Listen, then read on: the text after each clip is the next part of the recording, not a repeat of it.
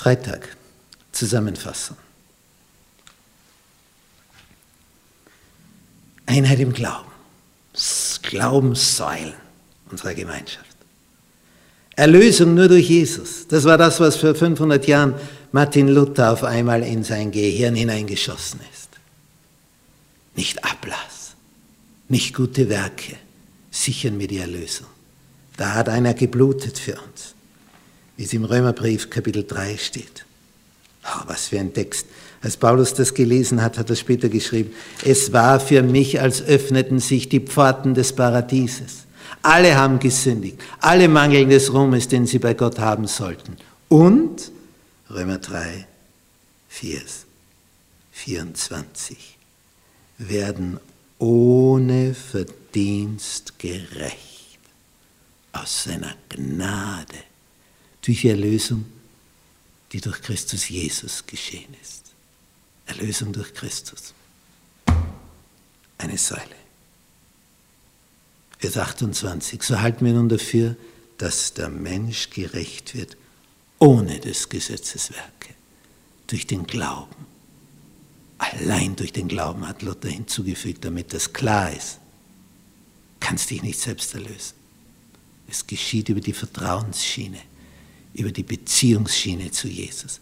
Persönliche Nähe, Liebesbeziehung, Freundschaftsverhältnis, enges Verhältnis an Freundschaft. Ohne Verdienst, aus seiner Gnade. Er wird wiederkommen, die nächste große Säule. Und dann wird er diesen Planeten neu machen. Wird dann unser Heimatplanet, so wie deine Wohnung, dein Nest, von wo aus du deine Tätigkeiten angehst. Und von dem Planeten aus reisen wir dann durchs Universum, nicht nur auf unserer Erde herum. Das werden dann echte Weltreisen. Universum. Nichts im Vergleich zu jetzt. Was haben wir da hier? Und dann, ein Universum tut sich für dich auf. Zu deinem Papa im Himmel kommst du da, ins himmlische Heiligtum, zeigt er dir mal, wie es dort aussieht. Und dann zeigt er dir das Universum. Und du bist in der Lage, selber durchs Weltall zu zischen. Was wir jetzt nicht können. Das sind ja Schnecken schnell im Vergleich zu unseren Raketen im Weltall.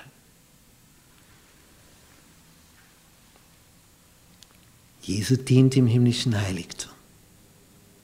Er macht dort all das, was nötig ist, damit wir gerettet werden können. Der Sabbat, das Gebot, das so wenige christliche Gemeinschaften beachten und meinen, es wäre immer der Sonntag gewesen. Ja, immer schon seit den Römern, aber nicht seit Jesus. Er ging nach seiner Gewohnheit am Sabbat in die Synagoge.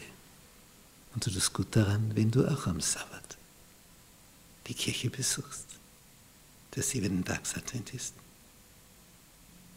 Du tust gut daran. Du ehrst Gott, denn schon bei der Schöpfung,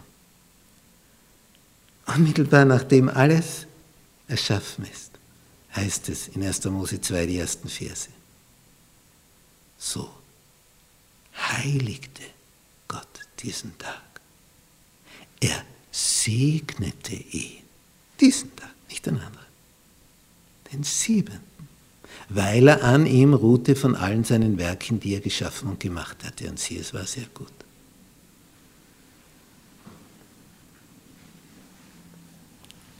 Tod und Auferstehung. Wir sind sterblich, wir werden Erde. Das kann dir jeder Totengräber sagen. Es sind nur mehr Knochen am Ende. Es bleibt sonst nicht. Und wärst du an der Oberfläche, würden auch die Knochen letztlich noch zu Staub zerfallen durch Sonneneinstrahlung, Hitze, Kälte, Nässe. Und unter der Erde bleiben die Knochen. An der Oberfläche würden sie ausbleichen, letztlich zerfallen. Auch die Knochen würden Staub werden, Erde werden. Aber einer hat die Schlüssel zum Totenreich und das ist Jesus Christus. Dafür ist er gestorben um dir Leben zu geben.